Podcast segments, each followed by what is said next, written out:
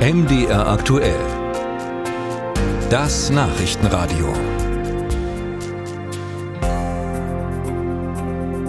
Falls Sie in den vergangenen Tagen Ihre Nebenkostenabrechnung bekommen haben oder das in den nächsten Tagen passiert, schauen Sie doch mal drauf, ob da noch die Kosten fürs Kabelfernsehen abgerechnet werden. Damit ist nämlich ab Juli Schluss. Das hat Vorteile für die, die den Anschluss gar nicht nutzen. Für alle anderen hat das möglicherweise auch Nachteile. Christian Erl berichtet. Bundesweit waren in der Vergangenheit gut 12 Millionen Mieter Kunden bei ihrem Kabelnetzbetreiber, ob sie wollten oder nicht. Dieses sogenannte Nebenkostenprivileg ist bald Geschichte. Bei neuen Verträgen darf der Vermieter den Kabelanschluss schon seit 2021 nicht mehr zu den Nebenkosten zählen. Für Altverträge endet die Übergangsfrist am 30. Juni 2024. Das bedeutet einerseits, niemand muss mehr für einen Kabelanschluss zahlen, den er gar nicht nutzt. Andererseits wird der Kabelanschluss für viele, die ihn tatsächlich nutzen, etwas teurer.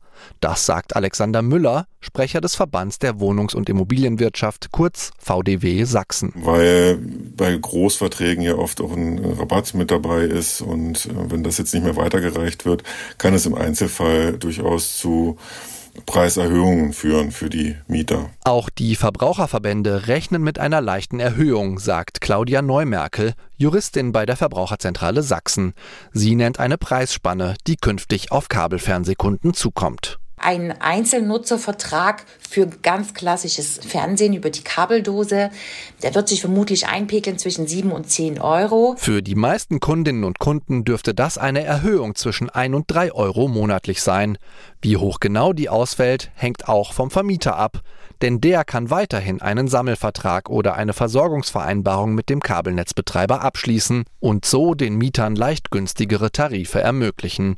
Die laufen dann allerdings über eine gesonderte Rechnung. Für Bürgergeldempfänger, die einen Gemeinschaftsanschluss mit der Miete bezahlt haben, wird es deutlich teurer, denn ihren Anschluss übernahm bisher das Amt, sagt Alexander Müller. Die Wahlfreiheit ist was, was wir immer begrüßen, was wir auch selber gerne immer haben, aber da ist natürlich immer so ein kleiner Haken dran und das ist, dass gerade bei den sozial Schwachen, ähm, die bisher diese Kosten äh, meist ersetzt bekommen haben, wenn sie eben über einen Vermieter über die Nebenkosten abgerechnet worden sind, die müssen die jetzt selber tragen und werden eben nicht mehr von ALG mitgetragen. Damit sind sie allerdings nicht schlechter gestellt als die Bürgergeldempfänger, die schon immer ihr Fernsehen per Hausantenne, Satellitenschüssel oder über das Internet empfangen haben.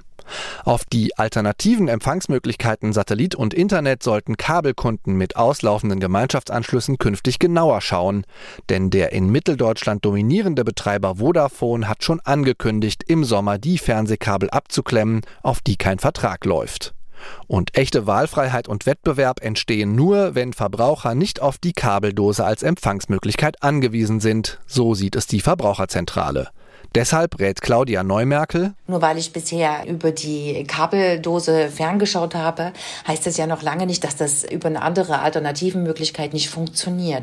Manchmal hat man ja zum Beispiel ähm, Telefon beziehungsweise Internet über einen anderen Anbieter und auch da gibt's hin und wieder die Möglichkeit, mit einem günstigen Zusatztarif danach fernzuschauen. Von Verträgen, die resolut auftretende Verkäufer mit Hinweis auf die Neuregelung aktuell an der Haustür anbieten, raten sowohl Verbraucherzentrale als auch Wohnungsgesellschaften kategorisch ab.